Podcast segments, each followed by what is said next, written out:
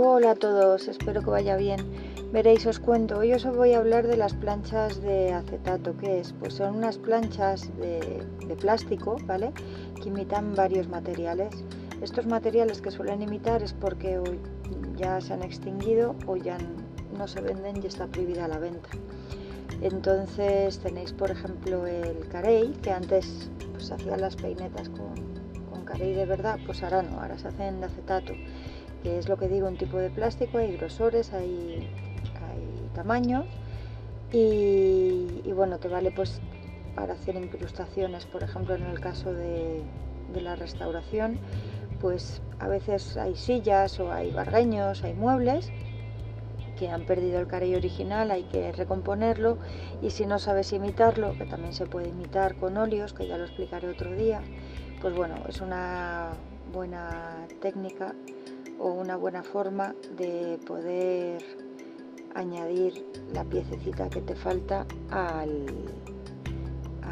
sitio donde sea.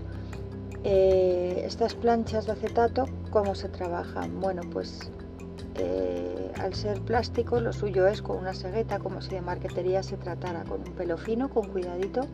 Se va dibujando primero la forma que quieres, se saca la plantilla, ¿no? Y luego ya, pues con la segueta va segueteando.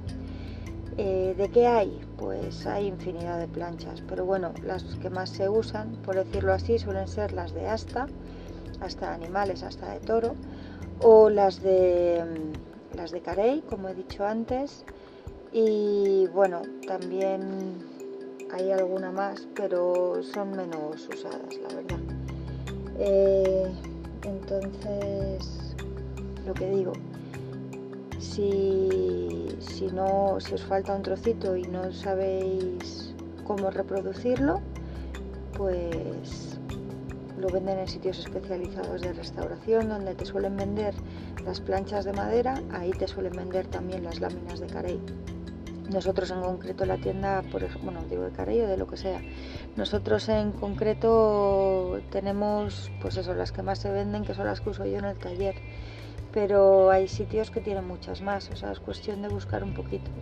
Y nada, cualquier duda que tengáis, como siempre, me, comentáis. Espero que os haya gustado y os haya servido el post, aunque son cortitos, pero bueno, espero que sean útiles.